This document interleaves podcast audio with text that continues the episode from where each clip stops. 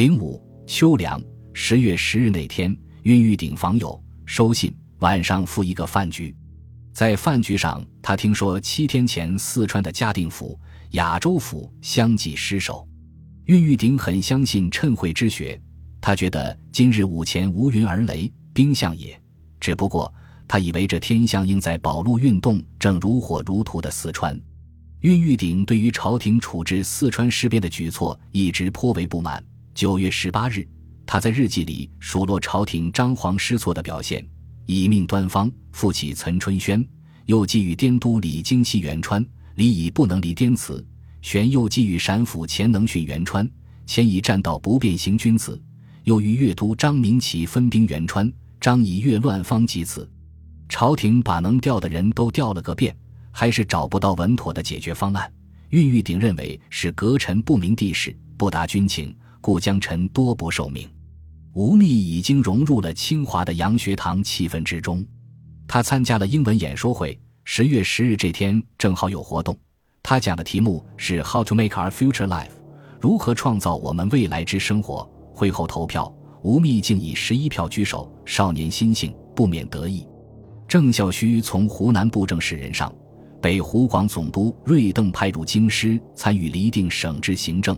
已经有一个半月，这一个半月中，一路向西的钦差大臣端方，不断直接或通过盛宣怀向郑孝胥致意，希望他能入蜀帮助平静川事。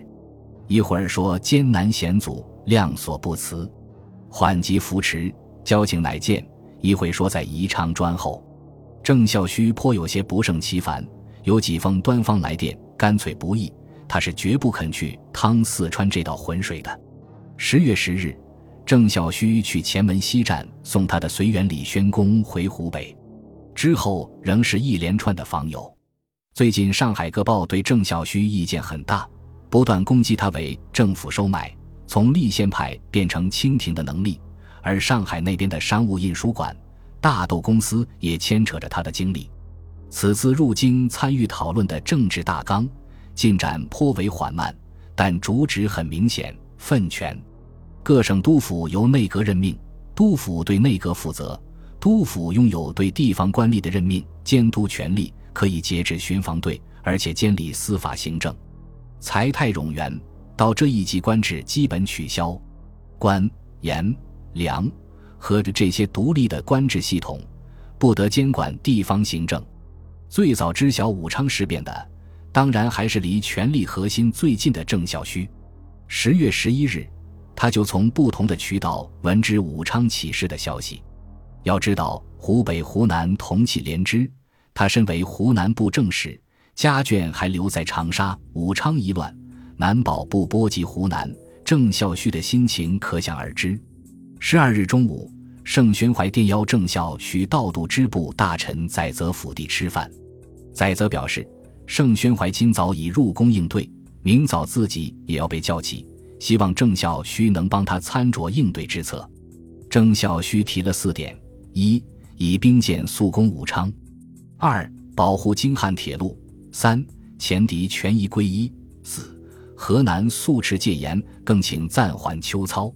十三日，郑孝胥登门求见盛宣怀，府里说盛大人一早入宫，还未出来。郑孝胥在盛府等到中午，仍未等到，只好出门找别人打听消息。外间纷纷传言长沙有变，有人还说得绘声绘色。同事里有湖南人，已得到家里电报，说省城被革命党攻陷，家里人好不容易才逃了出来。说的人多了，郑孝胥虽不据信，已颇震动。这一天，还有人传说南京两江总督衙门被焚，芜湖也发生事变等等。郑孝胥跑到前门西站，大概想从来往旅客那里打听一些消息。不料车站既无一人，只有二十余辆军用专列开拔，另外就是两队禁卫军开入正阳门。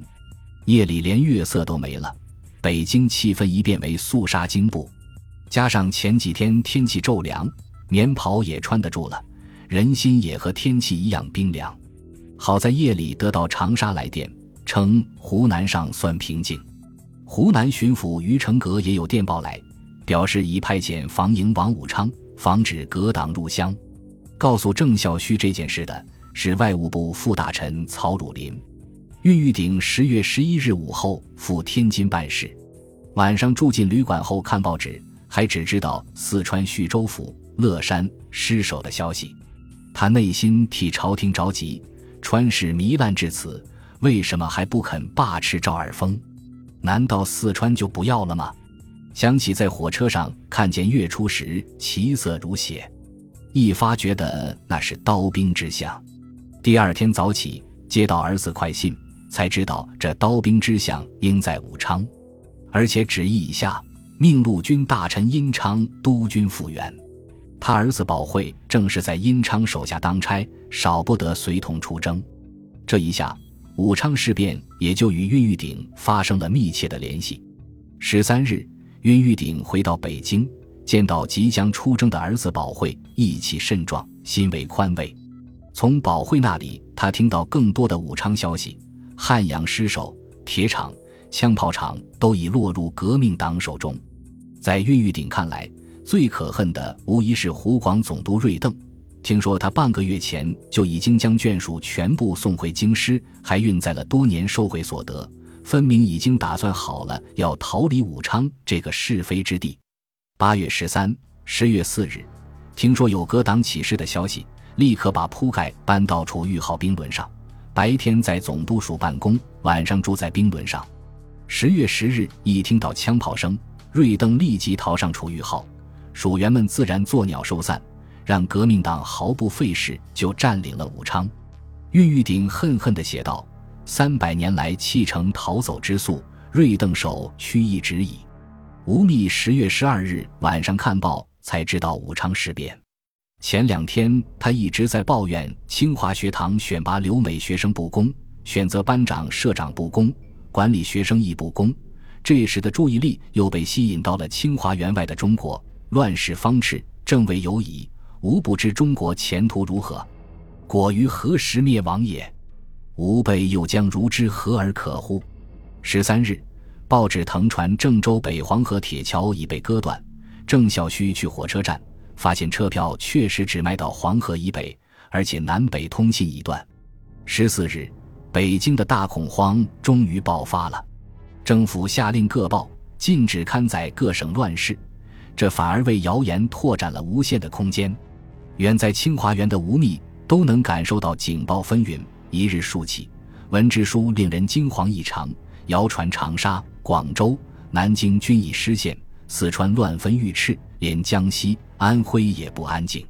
清华学堂原拟本月二十五日、八月十六日举行秋季开校仪式，如今学部通知延期，可见情势紧急。恐慌其实是从官场开始的，官吏们的信息渠道最多，谣言也传得最多。京师的管理者也变得张皇失措，如外城突然勒令所有戏园子停止唱戏，并让巡警在各路口稽查行人，一副革命党已大举入京的征象。大批京官携清代卷，涌往前门车站，想逃往天津租界。邮传部为防止出事，声称要停开京津火车。这一来，恐慌更甚。逃不走的市民，则围堵大清银行与各银号。挤兑现银，银行银号经受不起，只得关门。银行关门，引发恶性循环。所有商铺拒收银行钞票，只收现银。接着便是米价飞涨。运玉鼎称，每十银要卖十二两，郑孝胥记载是二十元，即十六两。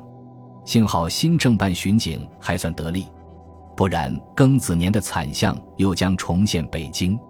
吴宓听人说。这次的银行挤兑风潮是政府朱大佬挑起的。总理大臣庆王奕匡率先向大清银行提取金币三十万两，转存入外国银行，大小官员纷纷效尤，才导致没有任何真实威胁的情形下，市面大乱。郑孝胥身边的同乡好友，如林琴南，也都在忙着送眷属去天津租界避祸。郑孝胥的家眷在湖南，倒省了这份心。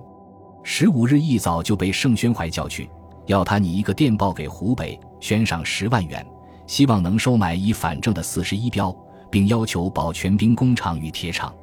盛宣怀还告诉郑孝胥，不管恶事如何，这次不会再放你回湖南了。从盛府回来，郑孝胥拟了一个条陈，希望朝廷明发上谕，赦从匪之学生、兵士及须匪首以悔罪自投，四其抗拒，乃击之。权力中枢，希望湖北之乱早日平息，不要引致各省的连锁反应。陆陆续续有人从武汉归来，但传说的消息很不一致。吴宓听到的说法是，葛党此次极为文明，极守秩序，商民人等毫未受及扰害；而恽玉鼎则亲耳听闻，葛党召会各国领事，请守中立，并请过江到武昌务商。只有美国领事因为省城教堂侨民众多，过江去查看，匪党排队鼓乐迎入，没领睹死尸便街巷。皆骑兵之被杀者，夫然曰：“公辈自命文明，乃残杀无辜若此，岂文明举动乎？”于是认定葛党为草寇。恽玉鼎无疑很高兴听到这样的说法。自洪阳之变以来，叛乱者每因得不到洋人的支持而失败，清廷当然希望此次亦能如此。加上十月十九日，听说清军前队马继增、王占元部在刘家庙击败葛党。黎元洪、汤化龙均已遁逃，恽玉鼎不免推测葛党大约溃散在即矣。郑小旭当然不想回湖南，但又牵挂家眷安危。十月十九日，清军小胜；二十日，郑小旭便收到内阁交片一件，其文曰：“交湖南布政使郑孝胥即请训，迅速回任。”钦此。此交八月二十九日，公文随便写在一张白竹纸上。相当草率，但这毕竟是公文，郑孝胥不敢不从。当日即往琉璃厂花八千银子买了一挂朝珠，备请训之用。十月二十一日，郑孝胥连续拜访朝中显贵，也许是想就恶事商讨一二对策，并取得王公大臣们的支持。毕竟他马上就要面对湖北乱党。谁知访圣宣怀不在，拜谒庆王，称病请回。再去找内阁协理大臣那同，那同根本不见。最后终于见到了另一位协理大臣徐世昌，谈了良久。十月二十三日，郑孝胥请训召见，这都是过场。这日见到了庆王，也没什么话，只说自己带病坚持办公。最后去辞别盛宣怀，这位不可一世的重臣也一许破仓皇。他告诉郑孝胥，长沙消息很不好。连电报局都已被乱党占据。十月二十五日下午四点，郑孝胥登上开往天津的火车，晚上登上了赴上海的轮船。他在旅途上盘算万端，仍然认为中国今日是改革行政之时代，清廷未到覆灭之时。如今朝廷欲袁世凯总督湖广，袁国有才破格党，定乱世，入为总理，则可立开国会，定皇室。限制内阁责任，立宪之制度成矣。使革党得志，推倒满洲，亦未必能强中国。何则？扰乱易而整理难，且政党未成，民心无主故也。郑孝胥认为，到那一步，或渔人之利者将是日本，但日本国力还不足以吞并中国，则中国必将瓜分豆剖，为列强分据，列强再以华人攻华人，举国糜烂。我则为倾国已老，已没事矣。念及此，郑孝胥不禁哀叹：“官无毒也，不受官，定得中毒。不得已而受官，如食漏服，饮鸩酒，即可未止而毒已作。”他有些后悔接受湖南布政使的任命，弄得现在与所爱者天各一方，音讯断绝，无有拯救。轮船停在烟台，悲痛伤心之下。他笔端变得凄厉，破之将狂，魂来救之；魂魄俱狂，孰能救之？又举远近，见玉皇顶峰峦千叠，皆积恨耳。二十九日，船抵上海。上海的消息比北京还是灵通的多。郑孝胥这才知道，离京前的二十二日，湖南已由资义局宣布独立，他肯定是去不了长沙了。补看这几天的《申报》，才知道。他从天津出发的二十六日，资政院正式弹劾盛宣怀，清廷将盛宣怀革职，永不叙用。想起辞行时盛公宝的神色，郑孝胥的心情可想而知。吴宓有着另外的担忧。清华园如今每天都有二三十人离校，吴宓寝室六人中已经走了一个，自修室里无人学习功课，都聚成一堆一堆的讨论何时必逃，必往何地。吴宓和他的同学们最担心的是：一、北京一乱，必然而盗贼风起，土匪到处，清华园孤悬城外，危险程度可以想象；二、海淀是满旗聚居地，清华园周围住的都是满人。如果全国起了满汉仇杀，他们肯定会对清华学生下手。传说前几日禁卫军中已经有人倡议要杀尽北京城内外的汉人，从没有辫子的学生下手。这个倡议虽说被带兵官阻止，但随着南方的革命消息不断传来，难保不会变为现实。三、政府混乱，经费缺乏，就算没有外忧，清华的食物供应也成问题。针对这些忧患。有人提出，应该由学校管理者主持共同防御之法，要求诸生公约不得离校，每人发枪一支，练习军事，后处两米。一旦事变，全校有五百余男学生，抵御土匪绰绰有余。这个提议颇有群众叫好，但马上有人泄气，管理人肯发枪给学生？做梦吧！而且学生已经逃掉不少了，每天还在往外逃。如何说服他们及他们的父母？还有，这几天城内不断派出侦探进校，调查学生里有没有革命的迹象。清华园的校警都是满人，一旦学生人手一枪，难道不会被指为谋逆？说来说去，只有逃了。家在北京直隶的同学好办，最惨的是来自湖北、四川的学生，家乡正在扰乱，北京也不太平，简直无处可去。吴宓的同乡都在商议如何从京师去正定府，再从那儿搭正太铁路往太原，转到回陕。吴宓跟他们不同，他父亲在上海经商，自然是奔赴天津，从天津搭海船去上海为宜。可是这条线路是逃难热线，无数达官贵人、官亲力眷都挤在这条道上，火车挤得不行，船价涨了数倍，哪里去筹措这笔盘川？吴宓坐困愁城。想起以前读历史与诸小说，至末世乱离之际，戎马倥偬，颠沛流荡，则为人之生彼时者，不知其心境如何。现在虽然尚未身经大乱，但恐慌的滋味已经体验。中国还不知会乱到何时，乱到何种地步，将来自己也会深受其害吧。本集播放完毕，感谢您的收听，喜欢请订阅加关注。